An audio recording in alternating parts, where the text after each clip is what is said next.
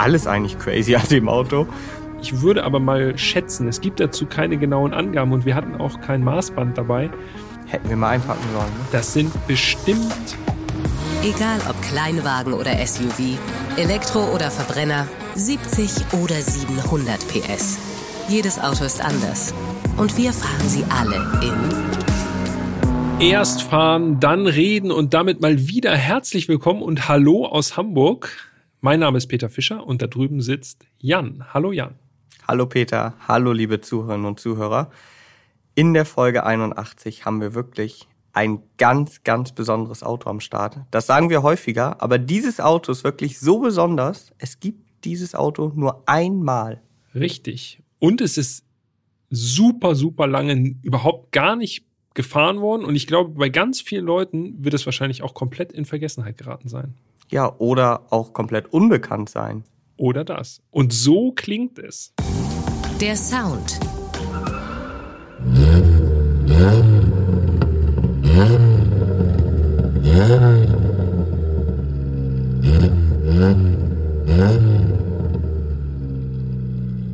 Rotzig. Das klingt schon, das klingt schon richtig gut. Also wir haben uns den Sound ja hier gerade selber auch nochmal angehört. Mehr als einmal. Das Auto klingt schon echt brutal. Ja. Und wenn man jetzt den Namen des Autos verrät, für alle die, die sich jetzt bislang irgendwie blind durchgeklickt haben bis hier, dann wird es umso verwunderlicher, denn das ist ein Opel Corsa und zwar ein ganz besonderer, der Opel Corsa Sprint. Ja, genau. Klingt jetzt erstmal vielleicht nicht ganz so spektakulär, ist es aber, denn der Opel Corsa Sprint, ich habe es ja gerade gesagt, ist ein Einzelstück. Das ist eine Studie, die 1983 auf der IAA gezeigt wurde. Ist also 40 Jahre alt mhm. dieses Jahr. Und das Auto war quasi ein Corsa A für die Gruppe B.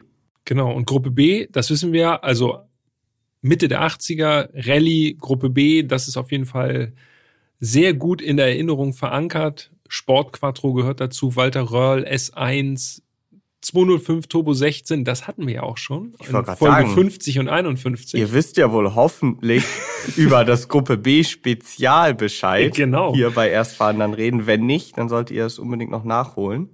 Und die Gruppe B war eben nicht nur Allrad, Turbomotoren mit, ich weiß nicht, 500 PS Leistung oder so, sondern wurde eben auch ein bisschen anders interpretiert, nämlich von Opel in Form dieses Opel Corsa. Genau. Und der wurde zusammen mit Irmscher, Irmscher ist ja ein Opel-Tuner, ein sehr bekannter Opel-Tuner, zusammen mit Irmscher entwickelt, auf Basis des Corsa A eben. Und es wurde tatsächlich darüber nachgedacht, eine Kleinserie von 200 Stück zu bauen. Klingt nach Homologation, ne? Klingt Das ist ja diese nach 200, diese genau. 200 Straßenautos, die man dann braucht, um in der Rallye antreten zu dürfen oder in der Gruppe B. Ja, also da gab es anscheinend irgendwie doch so ein bisschen Pläne oder zumindest Hoffnung, dass sich sowas erfüllen könnte. Ja, wie wir heute wissen, sind diese Hoffnungen leider nicht oder diese Wünsche nicht in Erfüllung gegangen. Ja. Denn, ich habe es ja schon gesagt, es ist ein Einzelstück, es gibt nur diesen einen. Dann hatte Opel aber noch die Idee, die Anbauteile des Corsa Sprint, die könnte man ja auch separat anbieten. Ja, auch dazu ist es dann mehr oder weniger nur so ansatzweise gekommen, denn es gab einen Irmscher Opel Corsa Sprint C. Ja, genau. Ein Sondermodell, eine Kleinserie. Der schon sehr, sehr stark nach dieser, nach diesem Showcar aussah, also nach dem echten Opel Corsa Sprint. Aber dann die Zutaten waren dann doch ein bisschen anders. Auch ein interessantes Auto, aber der echte Corsa Sprint ist natürlich nochmal eine andere Nummer gewesen. Ja, absolut. Es gibt allerdings so gut wie gar keine Informationen, Bilder oder irgendwas zu diesem Auto. Also muss man mal ganz ehrlich so sagen, wir beide, wir waren ja 2019 schon mal bei Opel in Rüsselsheim und haben da den Corsa Sprint stehen sehen. Der stand wirklich so einsam und verlassen und wirklich auch ein bisschen staubig in so einer Halle, wo einfach erstmal nur altes Fahrzeug gut gelagert wird, ne? Ja. Und da haben wir schon gesagt, Junge, Junge, der sieht wild aus. Einfach. Ja, nicht nur außen, auch innen, dazu kommen wir dann gleich nochmal. Aber das war 2019, ist also auch schon vier Jahre her. Und jetzt durften wir dieses Auto fahren. Also allein das Auto mal, dass das Auto überhaupt fährt, dass wir es fahren durften, ist schon mega. Und uns wurde gesagt, dass der wohl mehr oder weniger seit 40 Jahren nicht gefahren ist. Ne? Ja. Es gibt Bilder, wenn man mal so ein bisschen googelt, dann sieht man auch, dass er auch äh, sportlich gefahren wurde. Denn es gibt ein so ein Bild, ich glaube auf Schotter, wo genau. man das genau. Auto von vorne sieht und da sieht man auch, das ist jetzt nicht Schritttempo, sondern da ist schon ordentlich Schmackes drin. Aber seitdem stand er wohl und äh, wurde zwar verwahrt, aber eben nicht gefahren. Und äh, an dieser Stelle auch nochmal herzlichen Dank an Opel Classic, weil das muss man sagen, äh, die haben über den Winter, haben sie dieses Auto fit gemacht, so dass er fährt wieder. Haben die natürlich auch was von, ne? Das ist ja, ist ja klar, rollendes Kulturgut sozusagen. Aber wir sind auf jeden Fall die aller, allerersten, die überhaupt das Auto nach dieser langen Zeit wieder bewegen durften. Also vielen Dank nochmal. Ja, auch von meiner Seite vielen Dank. Überleg mal, kommen wir da einfach um die Ecke und sind ja. die Ersten, die das Auto fahren können. Das ist schon mega. Sehr schön. Gut, ja, wir sind so ein bisschen ins Thema schon eingestiegen, aber du hast ja auch schon so leicht anklingen lassen, was es mit dem Design so, äh, in welche Richtung das geht. Und Irmscher hat was gebaut und irgendwie Anbauteile und so. Ich würde sagen, jetzt, wo wir im Thema drin sind, schauen wir mal ein bisschen genauer hin und checken mal das Design. Das Design. Und das erste, was auffällt, also typisch 80er Jahre, das ganze Auto ist natürlich komplett eckig. Das ist ein Corsa A auch, aber der Corsa Sprint, der ist sehr, sehr breit. Ja. Ich glaube, das kann man schon mal so als erstes festhalten. Ja, erinnert so ein bisschen, finde ich, tatsächlich an Sport Quattro, so von der, von der Breite oder auch an den Renault 5 Turbo.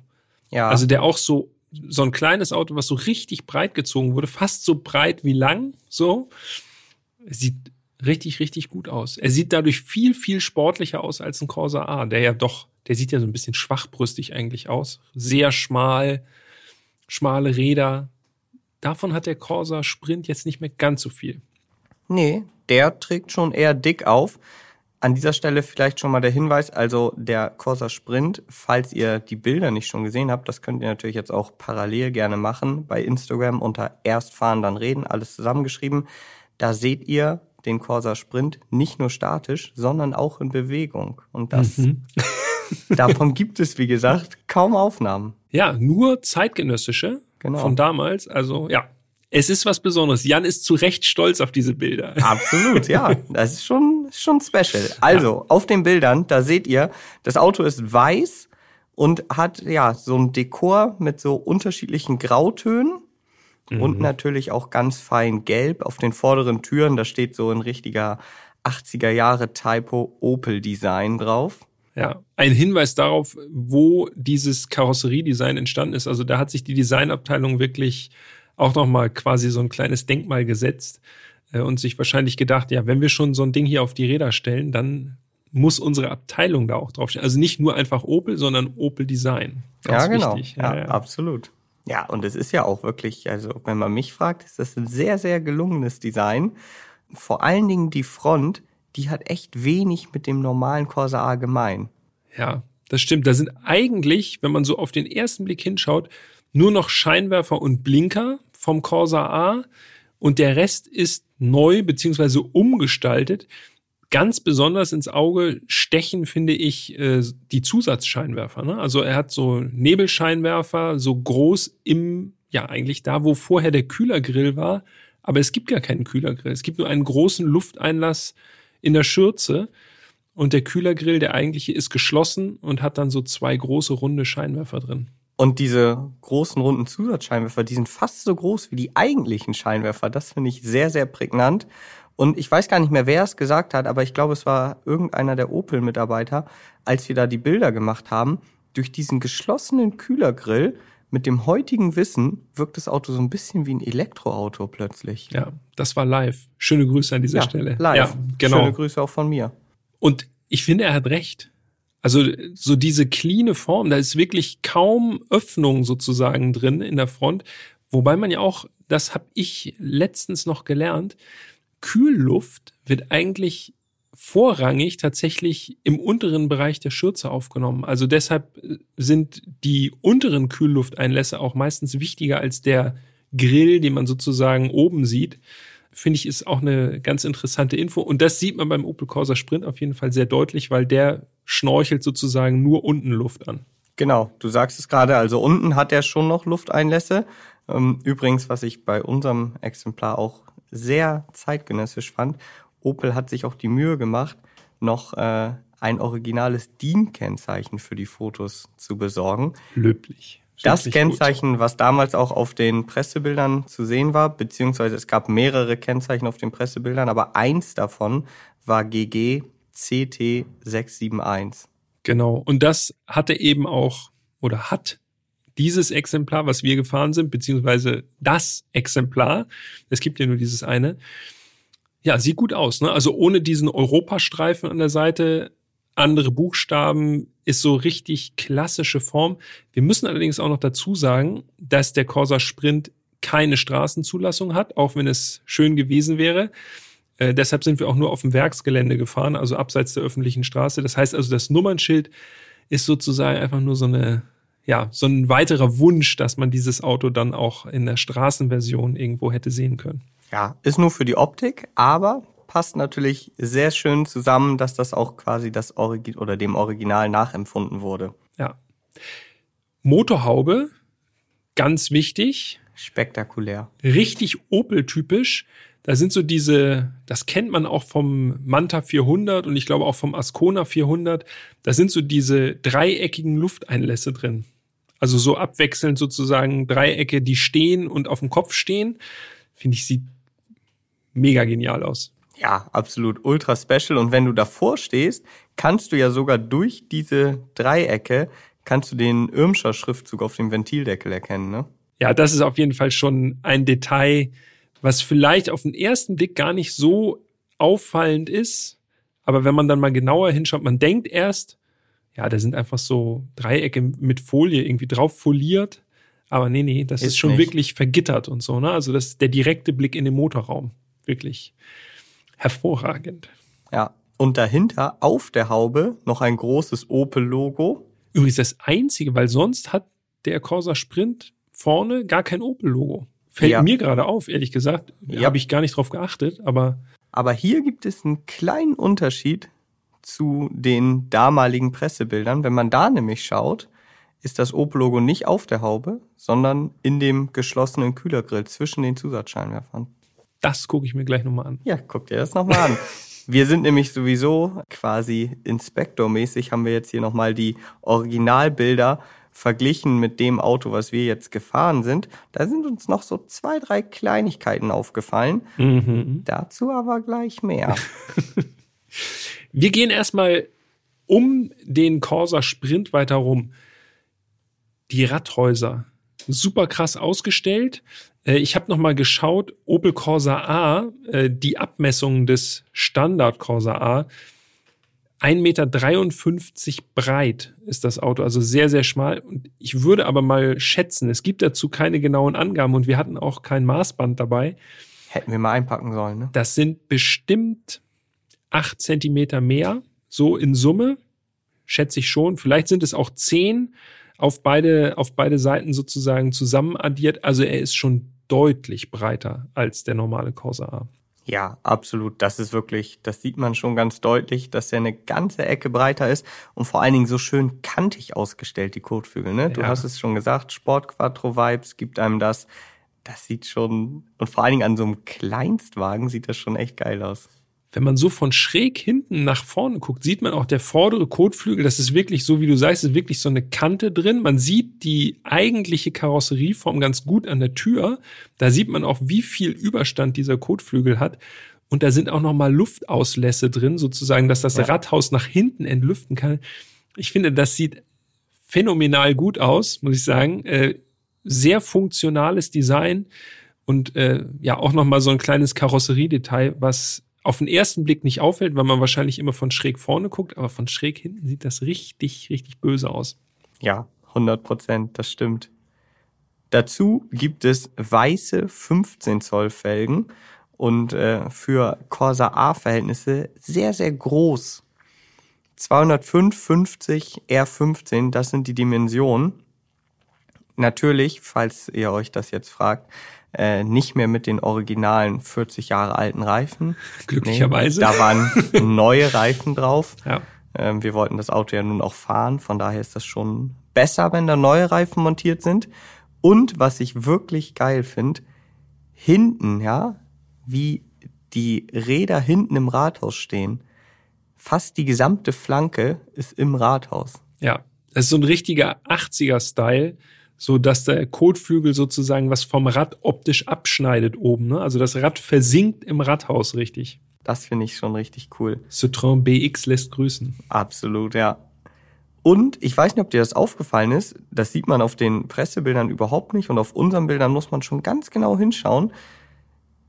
In den hinteren Kotflügeln vor den Hinterrädern ist genau im Streifen, in dem grauen Streifen sind noch so zwei Luftschlitze. Ne? Meinst du, die haben eine Funktion?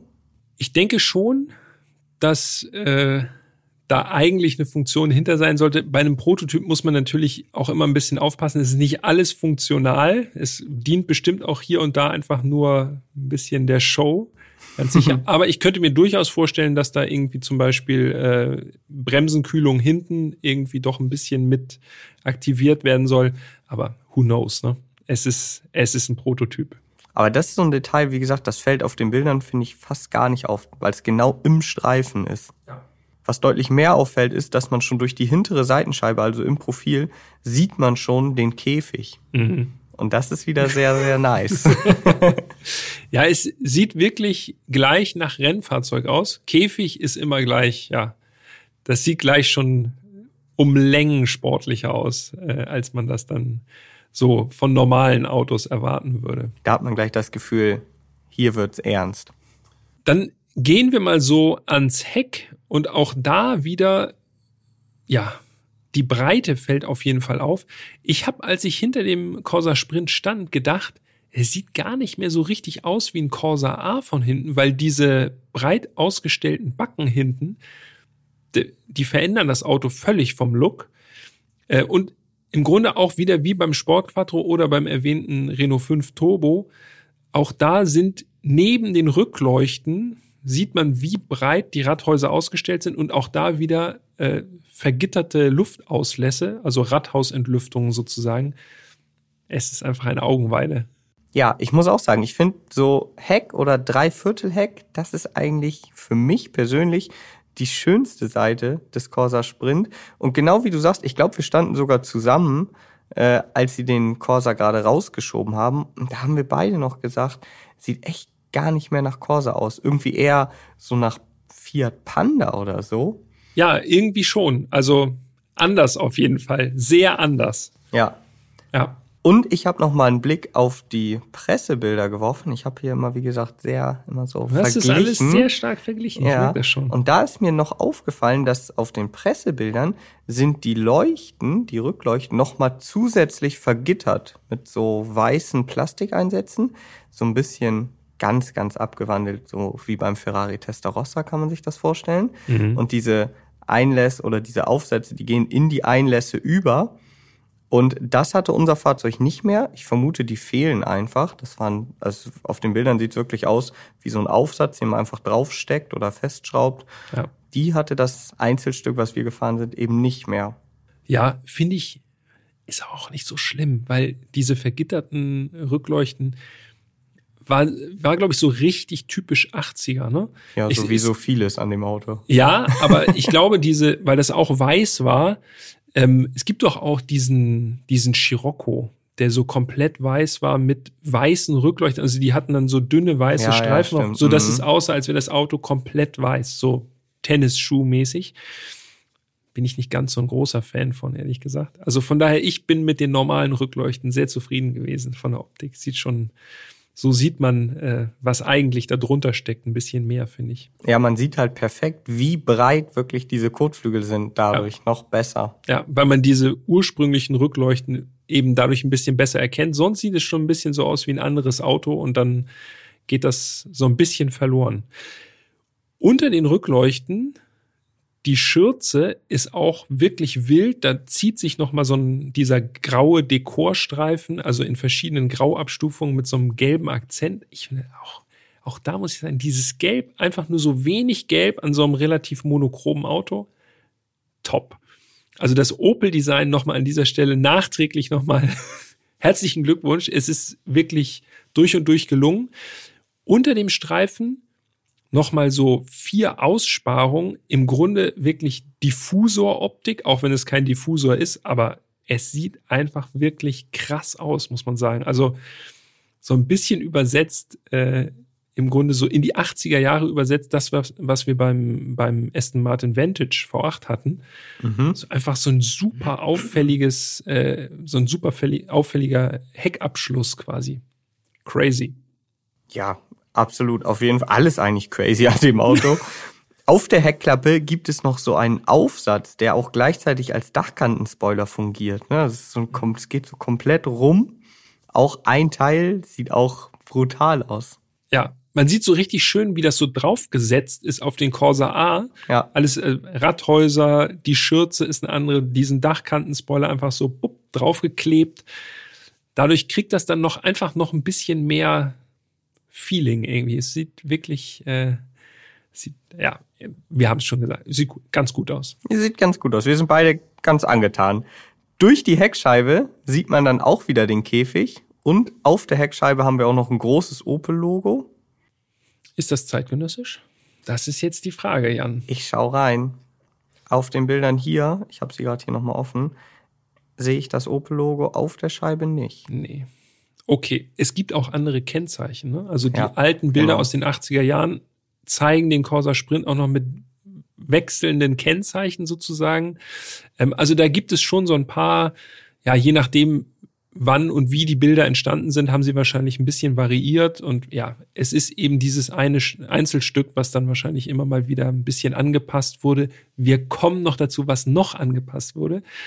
Aber vorher müssen wir noch mal ganz kurz das Endrohr erwähnen. Ja. Denn das zeigt einfach nur unten links, einfach so in Richtung Erdboden, einfach so unter der Schürze raus. Sieht ein bisschen plump aus, aber wenn man hört, was da rauskommt, passt schon. Ja, wir haben das ja eben schon gehört. Und an dieser Stelle möchte ich jetzt schon mal so einen kleinen Teaser einbauen, denn ihr habt ja den Startup vorhin gehört. Aber für alle, die bis zum Ende dranbleiben, ganz ehrlich, das ist der längste Startup, den wir ja. im Podcast hier bisher hatten. Und zwar mit Abstand. Ja, denn wir haben, wir, hinten ranhängen. wir haben natürlich jetzt hier eine geschnittene Version ja. euch an den Anfang gestellt. Aber ganz am Ende, da gibt's noch mal, ich glaube, da geht fast eine Minute, einen einminütigen Startup, wie der Corsa Sprint nach langer Zeit wieder zum Leben erweckt wird. Ja, das müssen wir einfach ranhängen. Das, also wer bis ganz hinten durchgehört hat, der wird sich darüber auch nochmal richtig freuen. Genau. Ich. Da gibt's noch eine kleine Belohnung.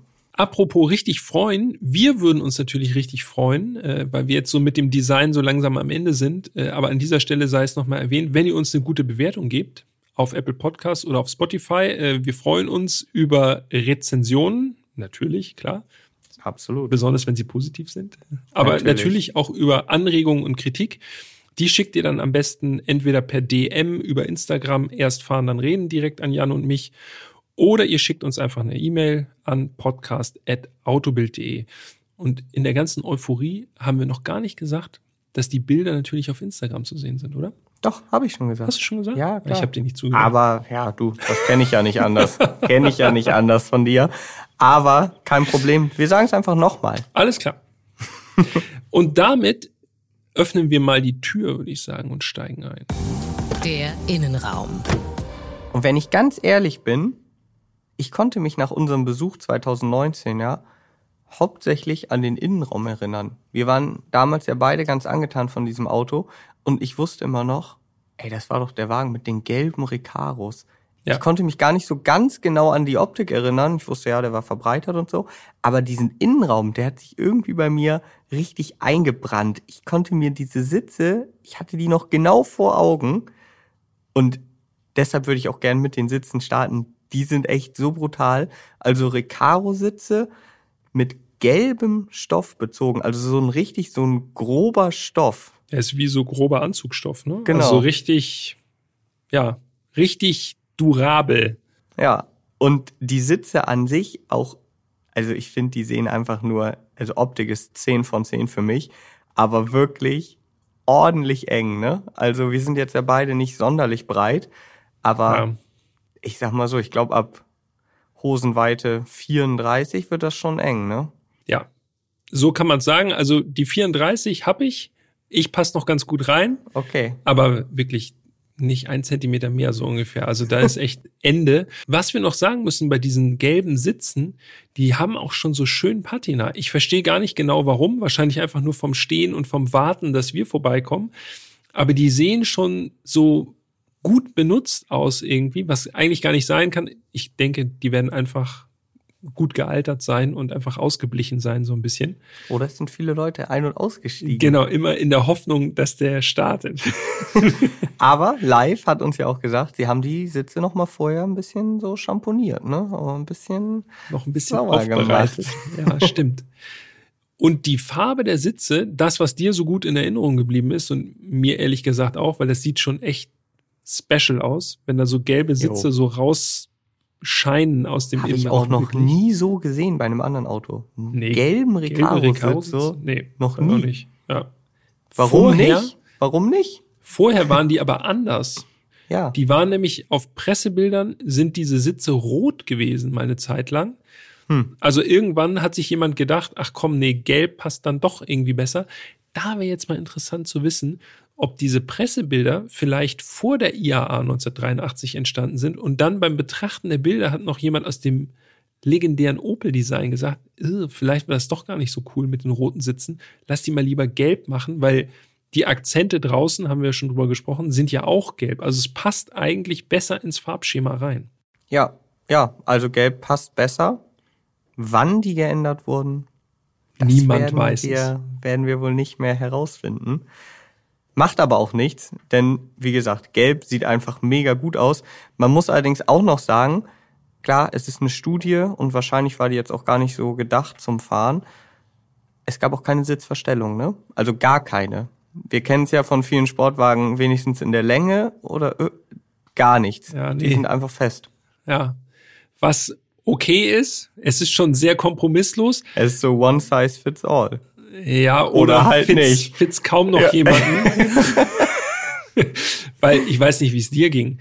Also ich konnte mit 1,95, ich konnte da drin sitzen, keine Frage. Und das war auch super. Und da bin ich natürlich auch zu jedem Kompromiss bereit. Aber richtig gut war es vom Sitzen jetzt nicht. Also erstens sehr, sehr enger Sitz. Das hat mich ehrlich gesagt so ein bisschen an den äh, 911 Carrera RS erinnert. Und die Sitzposition für mich viel zu weit vorne. Also ich habe wirklich so das Gefühl gehabt, mit der Stirn komme ich oben an den, an den Käfig dran. Ja. Ja, witzig, denn ich wäre lieber ein kleines bisschen nach vorne gerutscht mit dem Sitz. Ich musste die Beine schon relativ weit ausstrecken. Ja. So, ja, also du hast schon recht. One size fits no one. Ja. Also uns zumindest nicht. War aber ehrlich gesagt auch überhaupt nicht so wild. Ne? Also man konnte schon fahren, gut. Also Ja, ich, ich konnte alles sagen. bedienen, aber äh, es wäre besser gegangen. Wenn man damit jetzt Rallye fahren würde, hätte ich mir auf jeden Fall eine etwas entspanntere Sitzposition gewünscht, die ich äh, doch vielleicht dann über ein paar hundert Kilometer besser halten kann als das. Ja, das stimmt.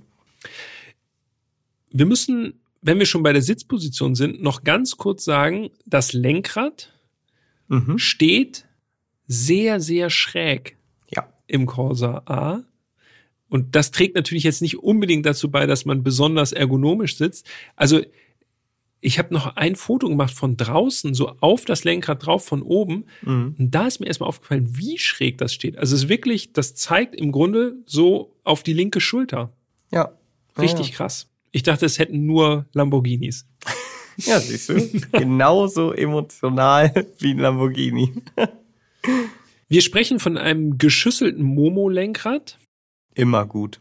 Ja, da kann man nichts verkehrt machen. Egal welches Fahrzeug, wenn ein geschüsseltes Lenkrad drin ist, ist alles, alles im Lack. Fühlt sich auch gleich schneller an, muss man sagen, ne? Ja, es Man- fährt sich viel präziser auch. Du alles, denkst ne? plötzlich, oh, ist Mhm. das schnell. Ja, Einfach nur wegen des Lenkrads. ist wirklich so. Auf den alten Bildern war da ein anderes Sportlenkrad verbaut, nicht so geschüsselt, einfach schwarz. Ich habe so ein bisschen geguckt, vielleicht so aus äh, Ascona 400 Rallye-Version oder Manta 400 Rallye-Version oder so. Also das war schon, sah schon nicht ganz so spektakulär aus. Eigentlich. Nee. Einfach nur simpel schwarz Sportlenkrad. Schwarzes Lederlenkrad auch und das war jetzt schon Alcantara-Lenkrad. Also auch wenn es nicht mehr ganz zeitgenössisch war, das geschüsselte Alcantara-Lenkrad, das war schon sehr, sehr gut. Das ist die Wahl, auf jeden Fall. Ja, und dann werfen wir den Blick durch das geschüsselte Lenkrad auf das Armaturenbrett und das hat wirklich eigentlich gar nichts mehr mit Opel Corsa A, jedenfalls dem Serienmodell zu tun. Es ist wirklich super special. Ja, es ist ein sogenanntes Leichtbau-Armaturenbrett aus Alu. Und eigentlich ist das nur ein Rahmen, wenn man ganz ehrlich ist. Ja. Das, was ich nachlesen konnte, da hat sich Opel gedacht, das Design Center, man entwickelt einfach Instrumente mit Schnellverschlüssen und die kann man dann ganz besonders schnell und leicht wechseln. Das ist eine super Idee. Je nach Bedarf, ne? Genau. Braucht man ein Tacho, ja oder nein? Braucht man ein Steckt man Drehzahlmesser? einfach nur an? Wann braucht man kein Drehzahlmesser, wäre eher die Frage. Wann braucht man keinen Tacho beispielsweise? Aber es sieht wirklich witzig aus, wenn man sich diese einzelnen Elemente mal anschaut. Mich erinnern die ja an so braun. Es gibt so einen braunen Wecker. Ja, mein Reisewecker. Sieht Ah, so genauso einen hast aus. du. Ja, Das siehst du. exakt. Ja, also Ja. daran erinnert mich dieses. Oder Ding. so Flugzeuginstrumente. Ne? Man kann die auch zum Teil ja irgendwie, wenn die aus dem Flugzeug ausgebaut sind, dann kann man die, ich glaube, die werden auch relativ gut gehandelt, so auf Ebay und so. Das sind halt so kleine schwarze Kästchen, wo dann äh, einfach nur ein Rundinstrument drin ist, jene, alles Mögliche. So Module halt. Und genau so sehen die Dinger auch aus. Aber Genau. der Braunwecker stimmt. Ja. Ja. Hätte ich meinen Wecker da reinstellen können eigentlich. Ja, dann hättest du zumindest Direkt noch, anschließen. hättest noch eine Uhr gehabt. Da es aber hier äh, eine Studie war, der Corsa Sprint, muss man sagen, das sind alles Attrappen. Ja. So. Und man hatte also in der Mitte drei kleinere von diesen Elementen und vor dem Fahrer den Tacho, ein bisschen größer. Allerdings war auch der Tacho eine Attrappe und der hat einfach immer 152 km/h angezeigt. Ja, man weiß nicht, ob das der Realität entsprochen hat. Ich weiß es nicht. Vielleicht ab und zu ja. Ja, Mal sehen. Was man natürlich vermisst hat, also ich jedenfalls, war der Drehzahlmesser. Also selbst wenn es Hm. dann nur eine Attrappe war, aber man sah noch, da war so eine kleine Befestigung unten in diesem Armaturenbrett, ist eigentlich nicht in diesem Armaturenblech. Also der Drehzahlmesser war da, auch wenn er nur fake war, ist jetzt aber nicht mehr da. Der ist wahrscheinlich irgendwo verschütt gegangen. Der Hat sich irgendeiner der ist mal abhanden bedient. gekommen. Ja. Wäre natürlich interessant, das kann man auf den Pressebildern nicht erkennen, wo sie den so eingestellt haben, so 7000 vielleicht. Wahrscheinlich schon, ja. Bei Was- 152 km/h muss es, wird schon hochdrehen. Was auch kurios ist, ist, dass diese Instrumente alle mit Kabeln, also die Kabel liegen offen. Die kleinen Instrumente, die haben so Spiralkabel und das ist wirklich wie so kleine USB-Stecker, stecken die einfach oben im Armaturenbrett drin. ja. Und das Armaturenbrett, ich muss es nochmal gerade sagen, weil ich gerade nochmal das Bild sehe. Also das Auto ist ausgestattet mit einem geschraubten Käfig. Von der Farbe der Rohre würde ich sagen Aluminium und auch die Schweißnähte weisen darauf, weisen darauf hin, dass es ein Alu-Käfig ist. Ich glaube, das ist heute so auch nicht mehr zulässig im Motorsport. Nee, nee, nee. Das ist so ein Gruß aus der Vergangenheit. Ja, absolut. Auf jeden Fall alles eigentlich crazy an dem Auto. hier und da so kleine äh, Logos sozusagen drin. Und über diesen Käfig ist einfach so ein Blech rübergelegt worden im Armaturenbrettbereich, wo dann eben die einzelnen Instrumente und so einfach nur so angepappt sind. Also es ist wirklich sehr, sehr rustikal. Einfach nur auf Funktion und äh, so, wie es gerade gepasst hat. Ja, und rustikal ist das perfekte Stichwort für die Türtafeln. Ja. Denn also grundsätzlich müssen wir sagen, das habt ihr euch jetzt wahrscheinlich schon gedacht, der Innenraum ist natürlich komplett leergeräumt. Also es gibt keine Teppiche, keine Rücksitzbank, keine Dämmung und ehrlich gesagt auch keine richtigen Türtafeln, aber da hat man sich bei Opel was einfallen lassen und das, als ich das am Anfang dachte ich, das ist kein Metall. Sie haben wirklich die Türtafeln, ja, wie so eine Art Draht ist das, so ein Drahtgeflecht, einfach davor gepappt. Du kannst überall durchschauen, kannst auch deinen Finger durchstecken, allerdings ist halt scharfkantiges Metall so, ne? Sieht super aus, finde ich. Also ist wirklich gut, weil es so ein glatten Look hat, aber gleichzeitig eine Struktur. Aber ich glaube, das Ding haben sie einfach aus dem Baumarkt geholt. Ja, aber das so ist ja das auch, aus. das ist ja auch Design. Warum soll man sich da jetzt irgendwie was ganz Schwieriges überlegen, wenn man einfach was Stylisches machen kann, was man auch im Baumarkt kaufen kann? Also es ist ein Metallgitter sozusagen. Ja, genau. Ja. Dafür gibt's noch Türgriffe, also eine Türschlaufe zum Zuziehen. Das ist schon mal sehr praktisch. Das ist ja auch nicht unbedingt so bei Rennvarianten oder Prototypen. Und äh, ein Türöffner und eine Fensterkurbel ist auch noch da. Genau, ja. Leichtbau natürlich, alles. Wie gesagt, Rückbesitz, Rücksitzbank ist auch rausgeflogen. Da hinten gibt es dann also die Verstrebung des Käfigs mit Aufnahmepunkten für äh, die Sabelgurte. Das haben wir auch noch nicht gesagt. Also rote Sabelgurte sind verbaut. Und wenn es äh, hart auf hart kommt, dann gibt es auch einen Feuerlöscher da hinten drin. Ja. Und? Nicht, nie verkehrt im Motorsportbereich. Und ein Ersatzrad, ein vollwertiges Ersatzrad. Es ist erstaunlich, wie viel Platz da hinten drin ist, wenn die Rücksitzbank rausgeflogen ist. Also ich habe so ein bisschen das Gefühl gehabt, vor allem wenn man auch so weit vorne sitzt, dass hinten eigentlich ja ein riesiger freier Raum entstanden ist und man sitzt ganz weit vorne hinter der Frontscheibe direkt und hinten ist einfach nur Leere. Ja, Ist ja auch so. ist gut für den Hall. Ja, der Hall, genau, und auch für die Gewichtsverteilung viel Gewicht auf der Vorderachse, viel Grip auf der Vorderachse. Genau. Ja, das stimmt. Dann gibt's natürlich auch noch so ein paar Rallye-Zutaten. Ne? Also im Beifahrerfußraum ist einfach nur so ein Blech, wo man sich so ein, so ein Fußblech, wo man sich so gegenstützen kann, wenn Bremsmanöver scharf ausfallen, dann kann man sich da als Beifahrer richtig reinstemmen in dieses Blech. Das ist auch gelocht. Sehr grob schlechtig, muss man sagen. Und in dem Armaturenbrett ist außerdem noch verbaut so ein Tripmaster, also so ein ja, Rallye-Computer, wo man Zeiten abgleichen kann, so dass man immer zur richtigen Zeit die Checkpoints anfahren kann. Ich vermute auch mittlerweile ohne Funktion. Das sah jedenfalls nicht mehr so richtig gängig aus. Und ein Sicherungsbereich, muss man sagen, kein Sicherungskasten.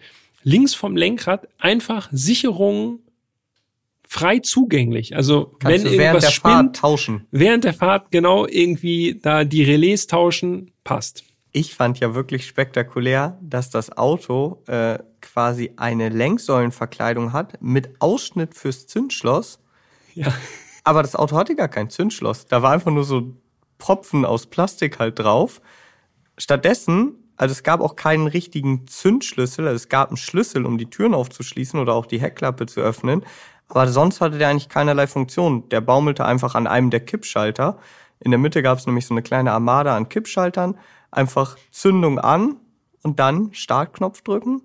Und so startet das Auto. Ja, allerdings.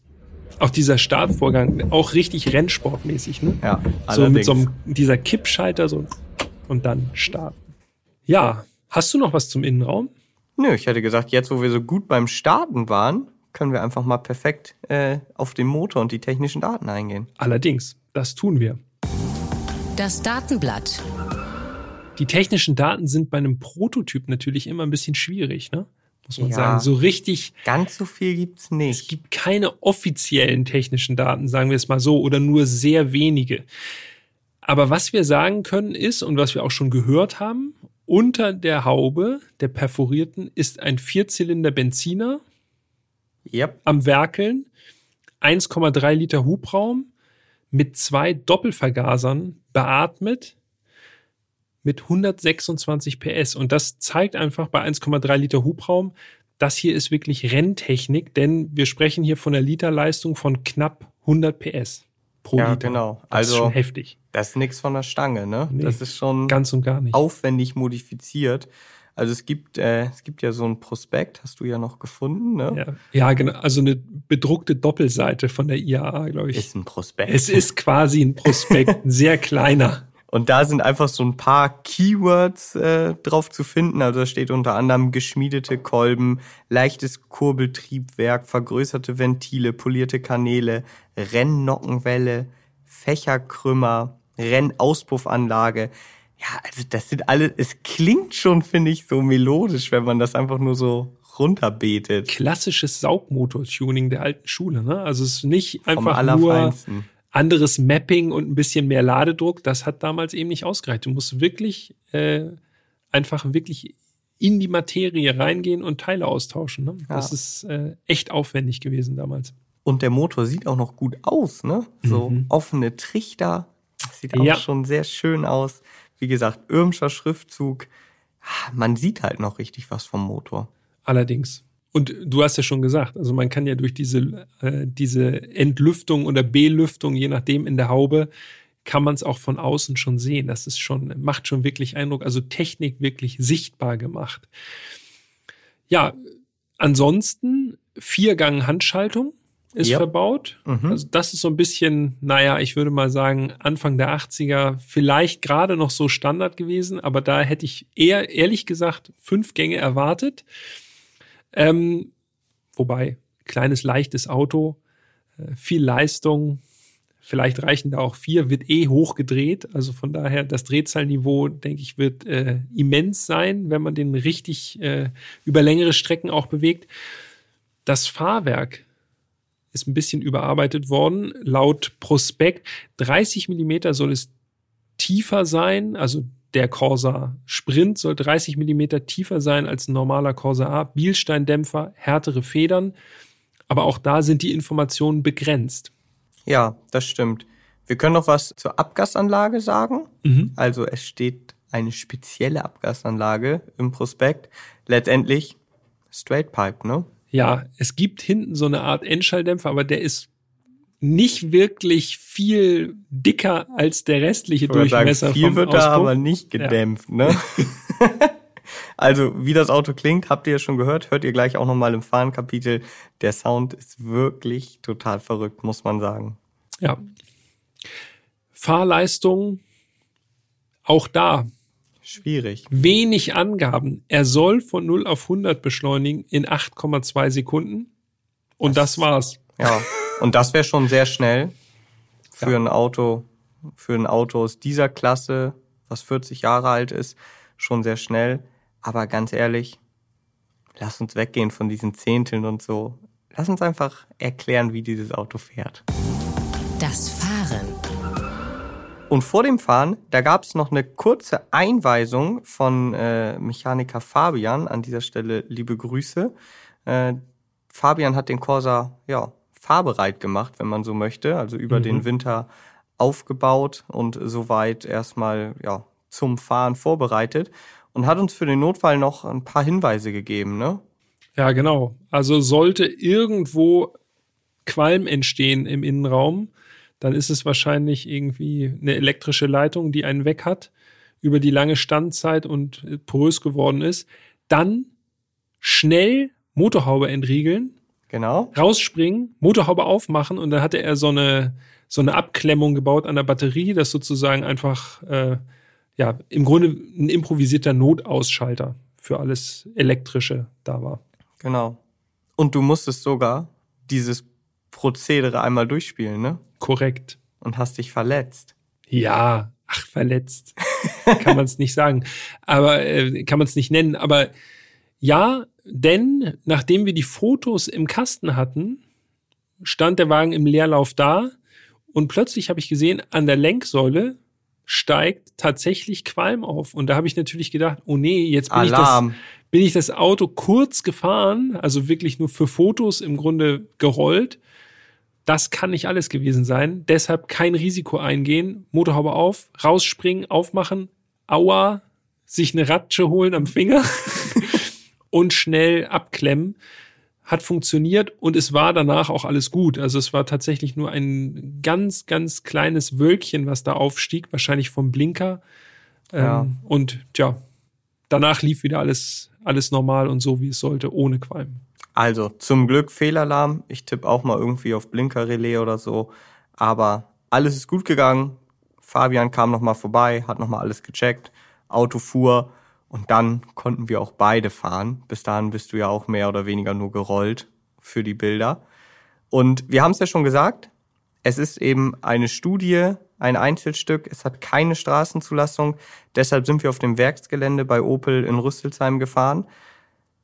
Man muss dazu sagen, das Werksgelände sieht nicht nur spektakulär aus, man hat auch tatsächlich ein bisschen Platz, um zu fahren. Also Mhm. das ist jetzt nicht so, wie man sich das vielleicht äh, vorstellt, dass wir jetzt da irgendwie nur Wir sind nicht in der Produktionshalle gefahren. Genau, ne? ja. Wir sind wir schön sind draußen, draußen. da wo alte Produktionsstätten waren oder wo, im Grunde ist es so ein bisschen Empty Spaces da draußen. Also da gibt's schon Hallen, wo auch kaum noch was passiert, die dann einfach da liegen und warten, bis sie selber wieder umgenutzt werden und so. Und da ist natürlich erstens super geile Fotomöglichkeiten natürlich, weil es einfach als, es sieht einfach, egal wo man hinguckt, sieht alles cool aus. Und es gibt natürlich auch ein bisschen Platz, wo man mal, mal ein bisschen Gas geben kann. Ja, das kann man so sagen. Vor allen Dingen, das klingt natürlich ganz anders, als es sich anfühlt, so, oder beziehungsweise als man letztendlich dann auch gefahren ist. Man hat das Gefühl da teilweise drin, man fährt jetzt irgendwie 120. Wir konnten es ja nicht prüfen. Laut Tacho waren es ja immer 152, 152 gefahren. genau. Aber vom Sound her hast du wirklich gedacht, Alter, das ist ja brutal. Und du warst im zweiten. Ja, genau. Also sagen wir mal so, der subjektive Geschwindigkeitseindruck war wirklich enorm. Also ich habe kaum ein anderes Auto bis jetzt erlebt, wo man sich so unglaublich schnell gefühlt hat. So ein bisschen wie der Honda S800. Da war es ja auch so. Da habe ich ja auch gesagt, man fährt 50 in der Stadt, also Strich 50 und man denkt, oh, du bist hier auf der Rennstrecke unterwegs. Ja, das stimmt. Ja, also der Sound, also die ganze Soundkulisse, die ist wirklich total verrückt. Wenn man vom Gas geht, dann, dann sprotzelt und knallt der so richtig raus. Also wirklich so echte Fehlzündung. Das kann man auch so ein bisschen provozieren, indem man noch so ganz leicht auf dem Gas bleibt. Ey, das klingt wirklich so brutal. Also selten einen Vierzylinder gehört, der so klingt und vor allen Dingen auch so ein Ja. Spektrum an Sounds hat, ne? Ja, das stimmt. Und da sieht man mal, also wer sagt irgendwie, ja, Vierzylinder, damit kann man nichts anfangen. Also auch ein Vierzylinder kann wirklich Gänsehaut verbreiten. Ne? Also Ja. wenn der so klingt, Junge, Junge, dann äh, das ist schon echt feines Zeug. Du bist ja zuerst gefahren und Ja. du hattest mich schon so ein bisschen darauf vorbereitet, weil wir ja die Bilder gemacht haben, dass die Gasannahme untenrum so ein bisschen schwierig ist, ne? Ja, tatsächlich. Also man weiß ja nicht, wo die Gasannahme untenrum schwierig ist, weil eben kein Drehzahlmesser verbaut. Aber wirklich so beim Anfahren denkt man noch, okay, geht eigentlich relativ gut. Aber wenn man dann in den zweiten schaltet und die Drehzahl fällt ab, was sie ja logischerweise tut, dann verschluckt er sich so ein bisschen. Dann merkt man so richtig, äh, äh, äh, dann will er nicht. Und wenn dieser Punkt überwunden ist, dann dreht er oben wieder frei raus ist so ein bisschen ein kleines Hindernis. Also man kann halt auch nicht immer Höchstdrehzahl irgendwie anliegen haben. Ja, zumal du ja nicht weißt, wo du gerade drehst oder wie Genau. hoch du gerade drehst. Es ist alles so ein bisschen mit dem Gefühl eher Du verbunden. musst mit dem Auto verbunden sein. ja, absolut, ja. Da Ja. helfen die Sitze auf jeden Fall sehr gut, wenn man es wirklich eng verbunden. Allerdings. Ja, aber das habe ich dann tatsächlich, also du hast es mir schon gesagt oder mich schon vorgewarnt, das habe ich dann auch gemerkt, als ich gefahren bin. Ja, er verschluckt sich so kurz und wenn diese Phase dann aber überwunden ist, ey, dann geht's aber richtig wieder ab, ne? Wenn er dann ausdreht, obenrum, das ist wirklich so ein spezielles Feeling dabei. Es Schon ist spektakulär. Es ist wirklich, also dieser kleine Motor, ich meine, wir sprechen hier von 1,3 Liter Hubraum. Das ist ja jetzt auch nicht die Welt. Und ich glaube, Fabian, der Mechaniker, hat zwar gesagt, er hat den eingestellt, aber ich hatte das Gefühl, er war nicht hundertprozentig damit zufrieden, wie er läuft. Ich kann es aber nicht nachvollziehen, weil der Motor wirklich explosiv war. Ne? Also der war Ja. oben raus, ging wirklich alles. Der wollte wirklich Drehzahl haben, das hat man richtig gemerkt und ja, oben raus war er extrem lebendig. Richtig, richtig gut. Ja, definitiv. Noch bevor ich losgefahren bin, ist mir erstmal aufgefallen, die Schaltung oder auch die Kupplung, beides eigentlich, das hätte ich, einfach weil ich mir das Auto so anschaue und auch schon gehört habe, hätte ich mir das alles viel sportlicher und straffer vorgestellt. Also Ja. sowohl das Kupplungspedal, das war echt so, ja, ich habe da einfach so reingelatscht, so, das ist kaum Widerstand. Und auch die Schaltung, ziemlich lange Wege, eher labbrig, fühlte sich fast an wie so eine Standardschaltung, ne? Ja, komisch. Genau das habe ich auch gedacht, als ich damit gefahren bin. Im Grunde, wenn du nicht diese, diese Sensation hast von dem Sound, dann denkst du wirklich so von den Bedienkräften und so denkt man so, hä, okay, das ist doch, also das ist ein Corsa A einfach, äh, wo sie einfach die Teile genommen haben. eventuell ist es sogar so, dass das das Standardgetriebe ist. Ich meine, das ist ein Vierganggetriebe, ne? Also da Genau. wird nicht viel, also es fühlt sich nicht sportlich an, das Ganze. So vom Schaltgefühl und so. Das ist mehr so ein bisschen, ja, so ein bisschen labberig alles. Ja. Das Gaspedal fand ich auch geil. Wie so eine kleine Platte. Ja. Das ist einfach, das Gas einfach nur so ganz skurril. Kannst du auch mit, wenn du mit Gummistiefeln da drin bist, so für Grobmotoriker. Du kannst es nicht verfehlen. Und auch da muss ich sagen, wenn man das Gaspedal getreten hat, das war einfach so, als wäre da irgendwie die, als wäre da die falsche, weil zu weiche Feder eingebaut. Das war einfach so völlig gefühllos. Du hattest gar nicht so richtig das, also so diese, diese Punkte, wo man die Bedienung eigentlich so spürt mit den Füßen, habe ich gar nicht. Das war so ein bisschen taub. Du wusstest auch gar nicht so richtig, wie der Ped also wie viel vom Pedalweg habe ich jetzt schon getreten beispielsweise.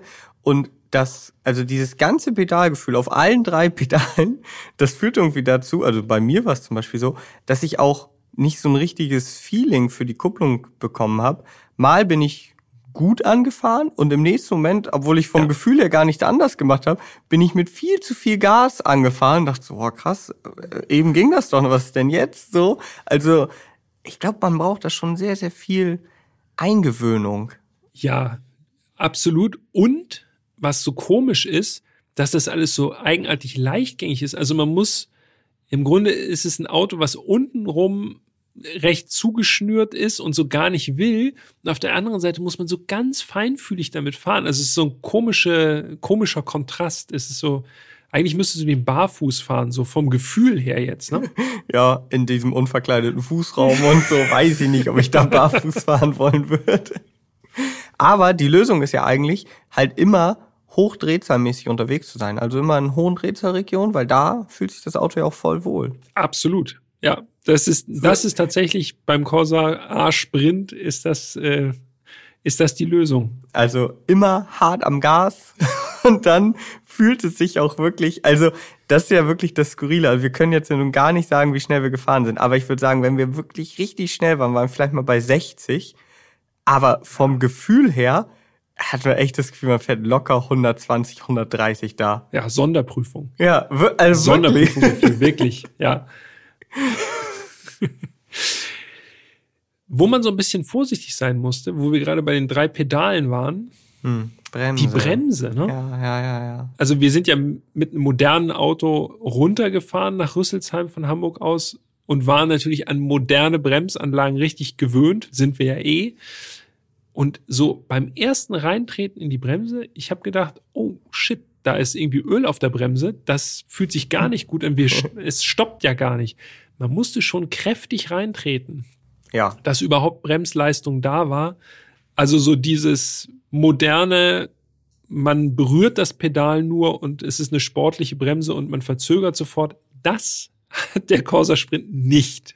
eigentlich genau wie beim Gaspedal. Am besten viel Gas, so, Und- auch und viel viel Bremse. Bremse, genau. Viel Bremse. Und aufpassen, weil kein ABS. genau. Ja, das stimmt. Ja, gut. Aber nachher ging's. Ich wollte sagen, auch da Wenn man sich so Gewöhnungssache, ne? eingegroovt hat, dann äh, fühlte sich das alles wieder normal an. Außerdem natürlich die Bremse, ja, bei einem, wir würden mal schätzen, 800 Kilogramm schweren Auto, vielleicht sind es auch ein paar Kilo weniger noch, Mhm. überhaupt kein Problem. ne? Also verzögert, solide und standhaft. Ja, das stimmt. Zum Fahrwerk können, also kann ich zumindest, ich denke mal, dir geht's ja nicht anders, nicht ganz so viel sagen. Also ja, das Werksgelände ist nun mal nicht gerade eben. Das ist eher so von Schienen und ein paar Gullideckeln so durchsiebt. Das sind so Betonplatten Genau. größtenteils. Ne? Ja. Ja. Wie gesagt, dann noch zwischendrin Schienen, Gullideckel. So, also da fühlt es sich schon sehr hart an. Plus, wir haben es ja schon gesagt, keinerlei Dämmung im Innenraum. Das heißt, ja, auch im Innenraum war es dementsprechend laut. Mhm. Aber das eigentlich passt das halt perfekt zu diesem Auto so, ne? Du hast so dieses, Ja. du hast wirklich, es fühlt sich wirklich an wie ein Rennauto, muss man sagen. Ja, tatsächlich. Also auch wenn es so klein ist und relativ harmlos jetzt daherkommt, das ist ja jetzt nicht irgendwie ein GT3 oder so, aber es, es ist erstaunlich, würde ich sagen, wenn man damit so ein bisschen schneller fährt, die Drehzahl und als man ist so mit allen Sinnen dabei, dann kriegt man noch ein paar Schläge von unten, irgendwie vom recht harten Fahrwerk mit, wenn man da über die Betonplatten fährt und so. Es ist wirklich, jeder Sinn ist einfach beschäftigt mit Autofahren. Das ist echt krass. Ja, dann gehst du vom Gas, dann hörst du hier hinten rausschießt und so und vor allen Dingen nicht so wie heute die Autos so programmiert, immer so papam pam, sondern so mal schießt der übelst laut, dann freust du dich, denkst, oh, das war aber krass. Genau, wie habe ich das gemacht? Genau, dann Keine Ahnung. beim nächsten Mal macht er es nicht oder nur leiser und dann macht er es vielleicht doch wieder. Das ist halt so, es ist wie eine Wundertüte, aber mega. Ja, also, er hat halt sein eigenes, äh, seinen eigenen Charakter irgendwie und macht immer noch ein bisschen das, was er will. Auch mit diesem Verschlucken bei niedrigen Drehzahlen, das war auch nicht immer so. Nee. Komischerweise. Manchmal hatte ich das Gefühl, konnte man damit fahren wie mit einem normalen Corsa, dann fühlte sich das alles gut an und man dachte, okay, ihr, ja, geht ja wieder. Und im nächsten Moment äh, äh, äh, und dann äh, musste man das erst überwinden. Aber gut, er lebt halt, ne? Ja, absolut. Und wir waren begeistert. Und wir waren nicht die einzigen, die begeistert waren. Eigentlich, also wir Nee. sind da über das gesamte Opel-Gelände gefahren. So und egal wo wir vorbeigefahren sind, entweder waren Leute schon draußen oder sind extra rausgekommen. Ja. Also alle haben sich gefreut, überhaupt das Ding auch mal zu sehen, zu hören. Vermute ich jetzt einfach mal. Ja. Und ich habe auch noch eine witzige Anekdote. Da hast du gerade draußen gefilmt. Da bin ich da an der einen Stelle standen wir halt ein bisschen länger und da hatten wir so eine ganz gute Strecke, sage ich jetzt mal in Anführungszeichen. Und dann bin ich da fünf, sechs Mal auf und ab gefahren und an einer Stelle habe ich gewendet und da kam dann so ein Typ zu mir, der hatte schon so eine Warnjacke an, der hat schon so mit der Hand mir schon so bedeutet, jetzt fahren wir hier ran. Dachte ich schon, oh, oh, jetzt gibt's Ärger. Ja. Weil wie gesagt, ihr müsst euch das so vorstellen, das klang, als wären wir da wirklich geisteskrank schnell lang geballert. Und dann waren es wahrscheinlich ja 50, 60 so. Und dachte schon, oh oh, naja, rangefahren, Fenster waren ja eh offen. Er beugt sich rein, guckt mich so an und sagt, wie viel PS hat denn der? Und dann meinte ich 126. Dann sagt er, oha, weitermachen und klopft so aufs Dach. Und dann hat er mich quasi wieder losgeschickt. Also, es zeugt davon, dieses Auto fasziniert schon. Ja, das ist aber auch auf dem Opel Werksgelände. Wir waren ja schon ein paar Mal da und sind da auch ein paar lautere Autos und auch so Rennvarianten und so schon mal gefahren vorher. Komischerweise, also der Werkschutz, da wird zwar immer gesagt, oh ja, der Werkschutz, Vorsicht, Vorsicht. Wer weiß, was im Hintergrund passiert ist. Wir kriegen davon jedenfalls nichts mit. Aber alle, die da sonst rumlaufen, ne, alle begeistert und kommen aus den Mhm. Hallen raus Ja, und genau. feuern einen an und so. Also, das ist schon eine ganz besondere Belegschaft irgendwie, dass die so enthusiastisch sind. Fühlt sich, äh, fühlt sich echt gut an. Ja, Irgendwie mega. gut, richtig gute Stimmung da. Ja, mega. Und ich meine, ist natürlich auch cool, wenn dann halt solche Autos, die sonst wahrscheinlich nie oder nur ganz, ganz selten, ja gut, der sowieso nie, aber andere auch ganz, ganz selten mal rausgeholt werden. Ich würde mich auch freuen, wenn ich da arbeite und auf einmal siehst du diese, diesen Corsa da lang knistern und denkst, oh, das ist ein geiles Ding. Die bestmögliche äh, Ablenkung von der Arbeit oder die sozusagen einfach mal was anderes, was den Alltag durchbricht, ja. Auf jeden Fall. Ja, huh, Ja, wieder ein bisschen Müssen in den Erinnerungen geschwelgt, hier richtig ein bisschen- enthusiastisch. bisschen beruhigen. Das passiert auch nicht bei allen Autos, ne? dass wir uns nach dem Fahrenkapitel erstmal wieder ein bisschen erden müssen. Das stimmt. Aber es ist auch einfach, es ist schon beeindruckend mit so kleinen Autos, ne? Wenn die dann auch noch irgendwie so drauf sind wie der Corsa Sprint, das ist irgendwie, finde ich, noch beeindruckender, als wenn man jetzt so Autos fährt, wo man das sowieso schon erwartet, dass die, die sehen schon unglaublich schnell aus oder haben irgendwie 600 PS oder so. Wenn ein 126 PS Opel Corsa, da kommt irgendwie einfach noch viel mehr rüber. Ja, ja, also es ist halt so richtig unmittelbar, ne? Das ist schon. Ja. Ohne Filter. Jetzt sind wir eigentlich schon mittendrin im Fazit, ne? Das Fazit. Start du mal, Jan. Ich habe die letzten beiden Fazits angefangen. Okay, wenn dem so ist. Also man muss natürlich sagen, das war zwar eher eine, eine kurze Fahrt und äh, auf dem Werksgelände natürlich trotzdem auch ein bisschen eingeschränkt, aber ich kann nur sagen, Alter, was für eine Maschine dieses Auto. Es hat so Spaß gemacht, selbst diese kurzen kurzen Wege damit zu fahren. Das hat es ist wirklich mega Bock gemacht einfach. Dieser Sound, hochschalten, runterschalten, wenden, wieder zurückfahren. Gibt so ein bisschen so ein Feeling, wie sich das anfühlen muss, wenn man damit wirklich mal, also jetzt nicht mit diesem Einzelstück, aber mit so einem Corsa mal so eine Rallye-Fahrt fährt. Ja. Boah, das muss schon übelst bocken. Und natürlich, das darf man ja, also das ist für mich sowieso was ganz Besonderes, dass wir diese Gelegenheit hatten, so ein Einzelstück mal zu fahren. Also ja. 2019 haben wir den zusammen gesehen und vier Jahre später können wir genau dieses Auto, was es nur einmal auf der Welt gibt, fahren. Für meine private Autoliste natürlich auch ein absoluter Schatz. Ne? Wer kann das schon sagen? Ja, das stimmt. Da kommen wahrscheinlich nicht, also selbst wenn der Wagen jetzt läuft, werden es nicht besonders viele Leute fahren. Da genau. sind wir uns ziemlich sicher, ja. Ja, und ich muss sagen, eigentlich das, was du eben schon, damit hast du es eigentlich ziemlich gut auf den Punkt gebracht. So kleine Autos, die so viel Charakter haben, die bocken einfach unnormal. Ja.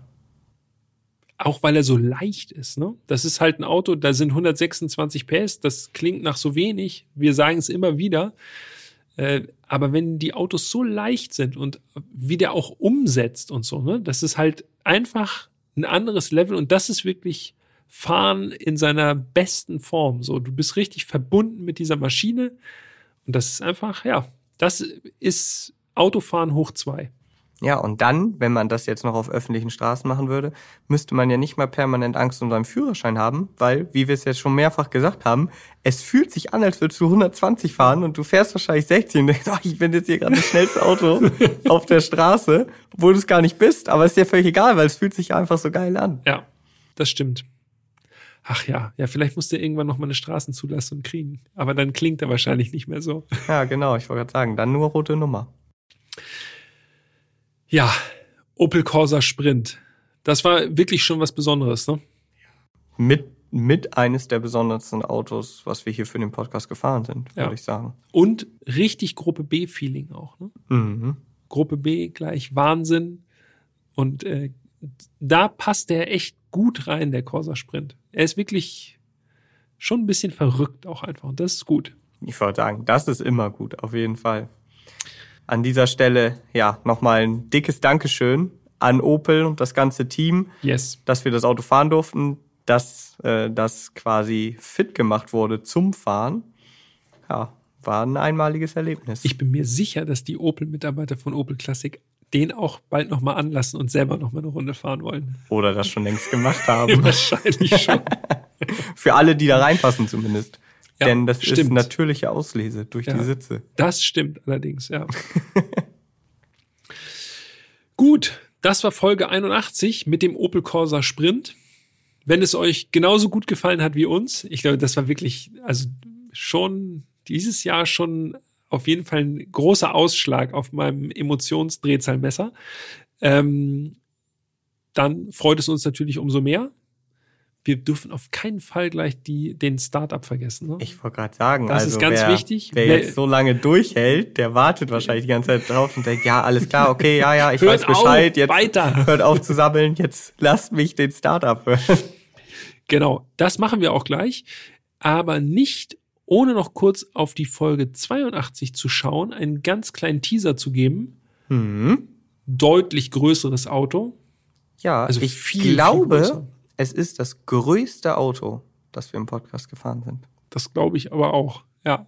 Ja, und wir sind schon einige große Autos gefahren. Ich äh, kann das ja anhand des Quartetts, das ja. ich erstellt habe, kann ich das ja beurteilen. Ich glaube, bis hierhin war der längste Wagen der Phaeton, gefolgt vom Staria. Oh, Echt, der Phaeton ist länger als das Ja, aber das ist eine Langversion. Der Phaeton eine Langversion. ja, und dieses Auto, was in Folge 82 kommt, das ist nochmal deutlich länger als ja. der Phaeton. Mhm. Es war so groß, das ist noch ein schöner Teaser, es hat nicht in unsere Tiefgarage gepasst. Es war ein enormer Aufwand, dieses Auto zu parken ich hätte es ja, ich hätte ja gerne versucht. Ne? Aber wenn man mit dem Auto da stecken bleibt, dann mhm. ist alles vorbei. Ich wollte sagen, dann hast du es versucht. Ja. Dann war es sehr löblich, dass du es versucht dann muss hast. Das Haus genau, dann muss das Auto zerlegt werden. Gut, alles klar. Vielen Dank, Jan. Danke dir, Peter. Das war herrlich mit dem Corsa Sprint. Ähm, vielen Dank fürs Zuhören und jetzt lassen wir ihn mal an. Ne? Ich würde sagen, Sound up, genießt es. Bis nächste Woche. Bis dahin. Tschüss.